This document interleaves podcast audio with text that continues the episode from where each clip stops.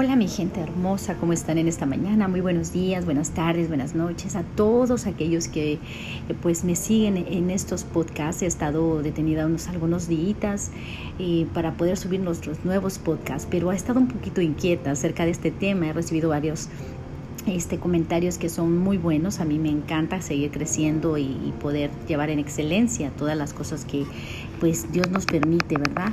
Poder este, hacer en esta vida. En la multiforme gracia de Dios también somos bendecidos. Y bueno, pues una vez más me presento contigo, tu servidora, la coach Yvette. Bueno, y, y estamos hablando acerca de este tema. Quiero dar un poquito más de continuación hacia lo que es y lo que representa, ¿no? Una puerta abierta este, en nuestra vida, como también las puertas cerradas, ¿no? Y de esto quiero compartir un poquito más en esta mañana. Eh, abriendo en sí eh, literalmente lo que significa una puerta, bueno, si lo vemos desde el punto y del concepto de lo que es, pues una puerta es una abertura, ¿verdad? Que hay en una pared y normalmente de forma rectangular que va desde el suelo hasta una altura adecuada para poder entrar y salir por ella. Entonces vemos que es una abertura, ¿verdad? En una pared. Entonces, significativamente, una puerta también es una oportunidad, es un, es un camino, ¿verdad? Pongámoslo desde ese punto, ya desde el punto literal del contexto del significado de la palabra, ¿no? Que es una puerta. Como punto número dos vemos también una apertura que permite acceder al interior de un lugar, ¿verdad? Y eso también nos puede llevar a entender desde el punto de metodología, ¿no? Que, que nos enseña y nos profundiza a, a, comprender, es el acceder, es el acceder a un lugar, este, el entrar y tomar lugar, de ese lugar, valga la redundancia, ¿no? Em, entonces, otro de los puntos que me llamó mucho la atención al buscar el significado de una puerta es que es una plancha movible que se coloca en estas aberturas sujetas a un marco. Al final de cuentas, todas las puertas son, una, son un ancla para nosotros, así sean puertas abiertas como también las puertas cerradas, ¿verdad? Todas al final nos sirven para bien, lo hemos estado hablando, Pero todas nos hablan de una entrada a una población, una entrada a un lugar, ¿verdad? A, tomar posesión. Entonces, vemos que es un puerto de comunicación, en final, ¿verdad? Es un puerto de comunicación. Y si vamos desde el punto de vista espiritual, que me encanta siempre, porque es una base de nuestra vida, ¿no? Es una base este, directamente hacia lo que es nuestra vida como, como hijos de Dios. Bueno, Dios nos abre puertas y no las abre por accidente. Cuando Él abre una puerta es porque ya sabe que podemos cumplir su propósito, ¿verdad? Cuando Él te abre una puerta, no vaciles en entrar. Fíjate en, la palabra de Dios, en el libro de, Efesios, dice que eh, escribe el ángel de la iglesia en Filadelfia. Esto dice el santo y verdadero, el que tiene la llave de David, el que abre y ninguno cierra, y cierra y ninguno abre. ¿Ok? yo conozco tus obras, y he aquí he puesto delante de ti una puerta abierta, la cual nadie puede cerrar. Porque aunque tienes poca fuerza, has guardado mi palabra y no has negado mi nombre. Así escribe el apóstol Pablo, ¿verdad? A la iglesia de Filadelfia. Y esto obviamente bajo la, este, la inspiración del Espíritu Santo, ¿no? Eh, exhortando a la iglesia de Filadelfia. Dice entonces, esto dice el santo, el verdadero, el que tiene la llave de David, el que abre y ninguno cierra, y cierra y ninguno abre con toda la seguridad de que todas las puertas que Dios nos permite, todas estas oportunidades que nosotros podemos alcanzar y que se abren a nuestra vida, definitivamente son porque Dios permite. Muchas de estas puertas incluso no son abiertas por Dios, pero sí estamos conscientes de que cuando una puerta es abierta por Dios hay bendición. Sabemos que cuando hay puertas y oportunidades que se abren, son un reto en nuestra vida, un desafío para poder crecer y demostrarnos a nosotros mismos que es la mejor oportunidad de poder evaluar nuestras habilidades. ¿verdad? Entonces, que te quede claro que espiritualmente, cuando Dios abre una puerta, Él es el único que puede abrirla, Él es el único que puede cerrarla y nadie más que Él puede hacer esto. Otro de los puntos dentro de la palabra de Dios vemos en el libro de Apocalipsis, capítulo 3, versículos 7 al 8. Dice, Jacob sueña y ve una puerta en el cielo y tuvo miedo. Y dijo, cuán terrible es este lugar. No es otra cosa que casa de Dios y puerta del cielo. Cuando tenemos esta expresión, la palabra terrible dentro de la palabra de Dios no nos muestra en sí en el concepto de horror, sino de reverencia. Porque humanamente nuestras palabras enfocan el, estado, el, el momentum, la, la condición, pero Dios es un Dios excelso. Su lugar de habitación es reverente, es un lugar de omnisciencia, omnipresencia, es un lugar de divinidad completa. Entonces cuando Jacob se expresa por esa puerta que él ve abrir, dice entonces, ¿verdad? Jacob sueña y ve una puerta en el cielo y estamos hablando del lugar. Vayamos hacia el punto eh, central, la puerta en el cielo. Y dice, y tuvo miedo, porque él humanamente estaba viendo con sus ojos humanos tal glorioso eh, punto, la puerta del cielo. ¿Y cuál fue el clamor la, la primera exclamación de Jacob? ¡Cuán terrible es este lugar! ¿Y sabes por qué?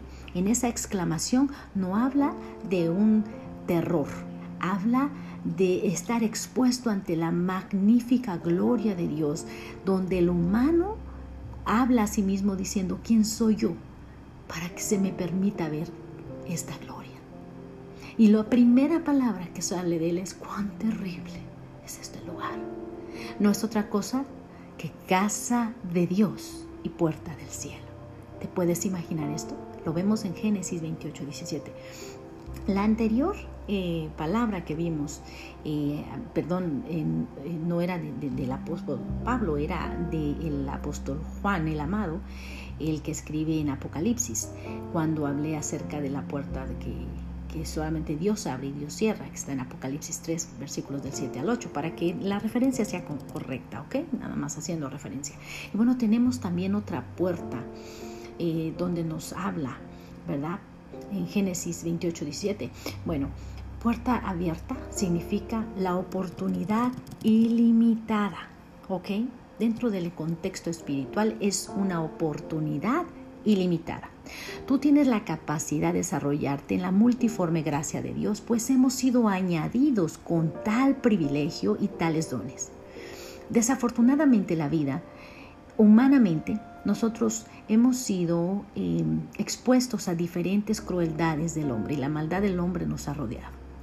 Hemos conocido el temor por causa de, de los accidentes que hemos vivido, de la frecuente inconstancia ¿no? de la búsqueda de Dios en la humanidad y la falta de la búsqueda de Dios en nuestra vida nos ha llevado a conocer el temor por la maldad del hombre y todo lo que se llama maldad, todo lo que está en contra de la voluntad de Dios. La verdad, el Señor nunca pidió que fuéramos llenos de miedo, pero si hay una verdad a través de esto es que podemos comprender que eh, si no fuera por esto, es impresionante cómo podemos eh, conectar toda esta, esta, este, e, e, esta información, ¿no?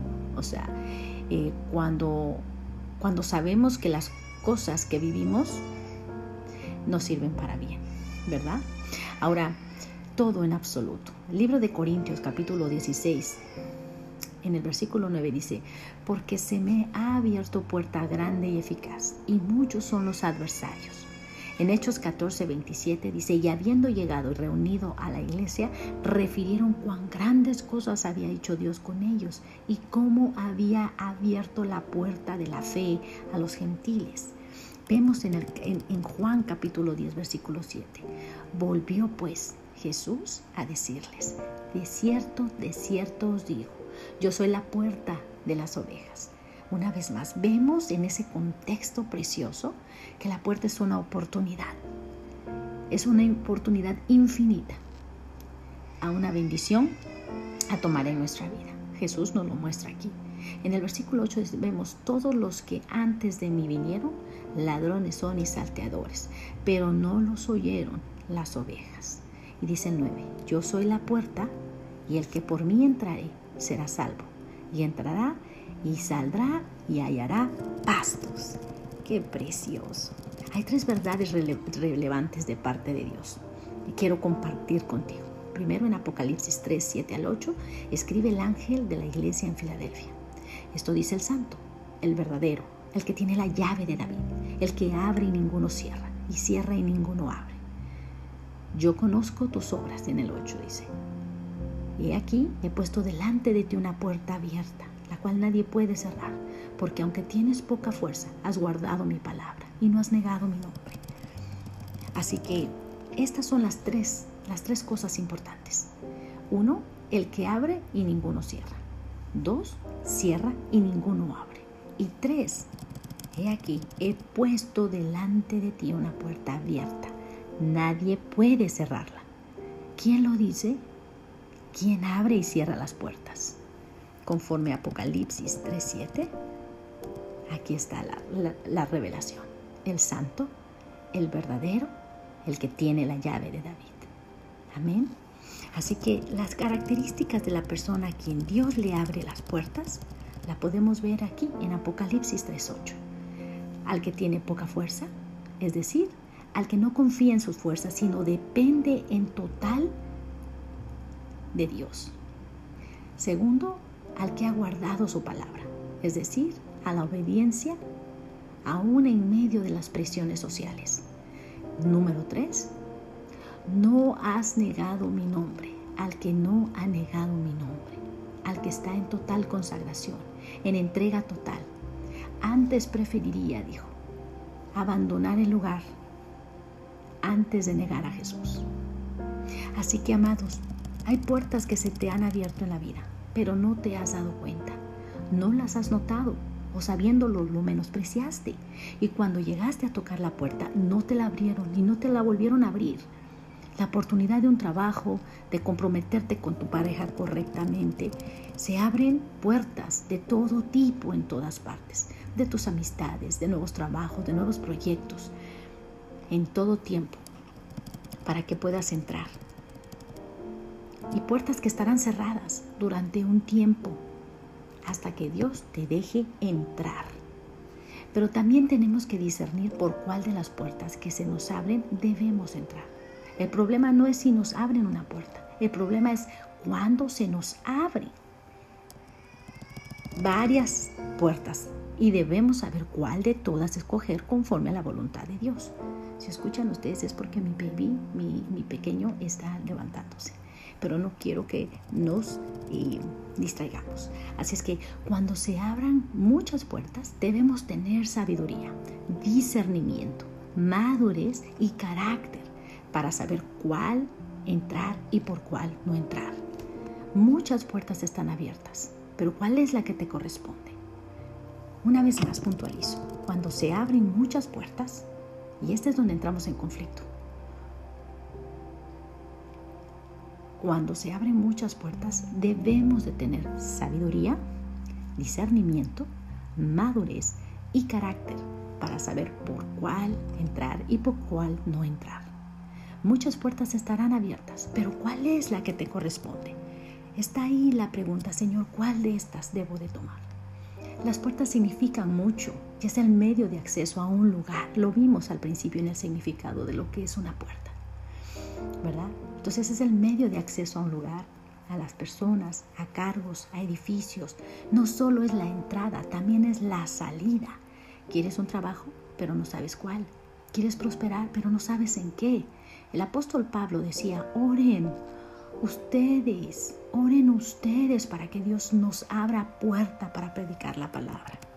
Amén. Para llevar las nuevas las buenas nuevas. Oraciones específicas traen la oportunidad de que se abran puertas específicas. Vamos a ver algunos versos. Mateo 7, versículo 7 al 8 dice, pedid y se os dará. ¿Quién pide? Los niños. Buscad y hallaréis. Entonces luego vemos una trascendencia que es los más grandecitos van, abren la nevera, buscan y se sirven, ¿verdad? Llamad y se os abrirá.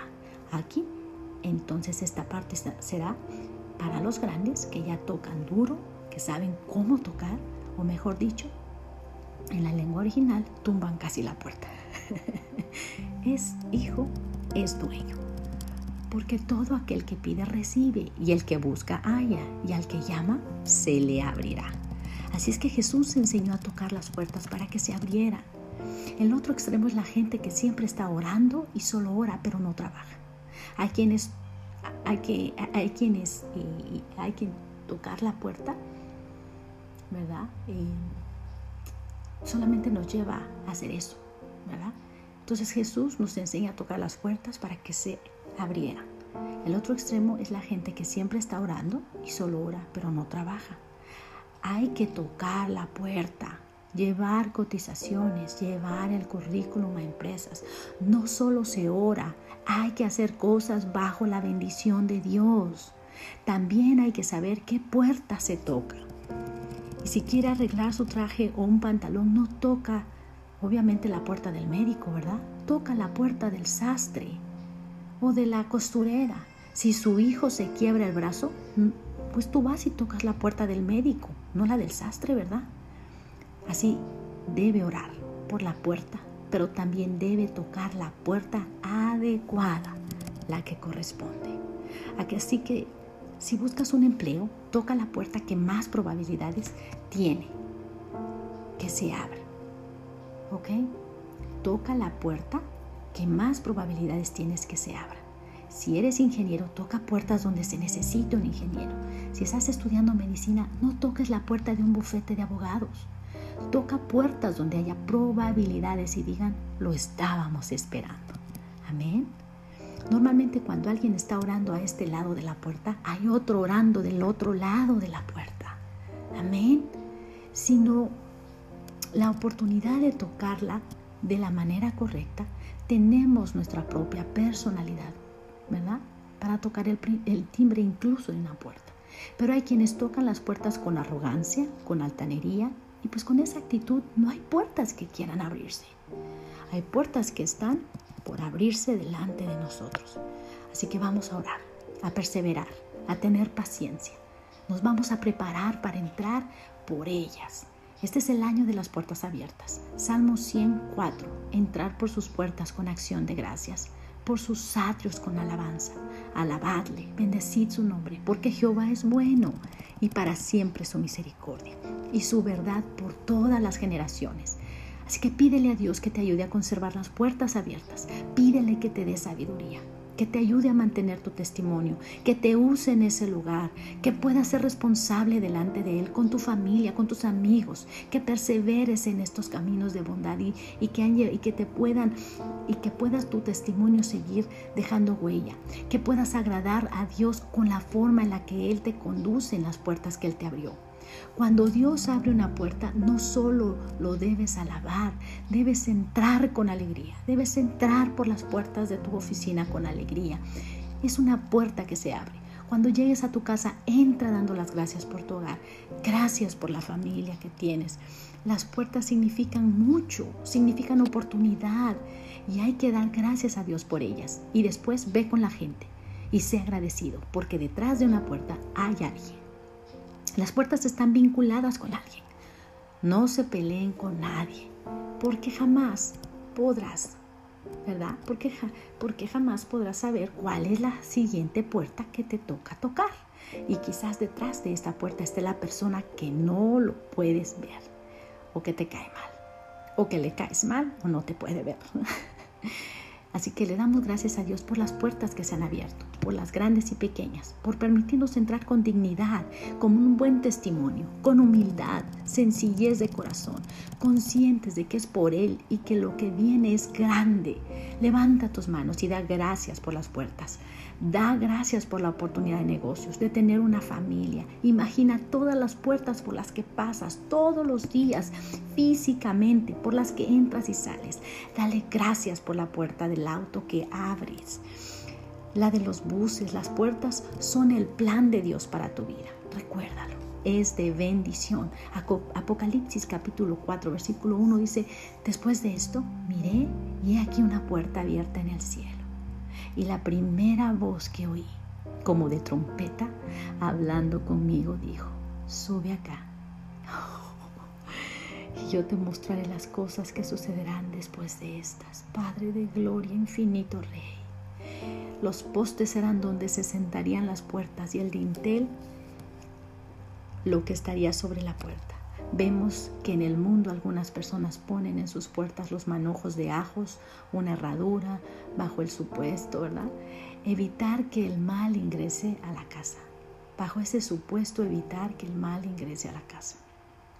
Aún teniendo esta creencia, existen personas que durante la fiesta diabólica que se celebra en el final de octubre, que ya la conoces, ponen a la entrada de su casa símbolos de muerte. De esta manera están invitando a que el mal ingrese a sus casas, porque vienen los ángeles caídos a, a, estos lugares. Y al ver que estas casas no están manchadas con la sangre del Cordero de Dios, sino que la marcaron con muerte, se sienten con autoridad para poder ingresar y dominar los ambientes por la falta de conocimiento, en vez de usar, ¿verdad?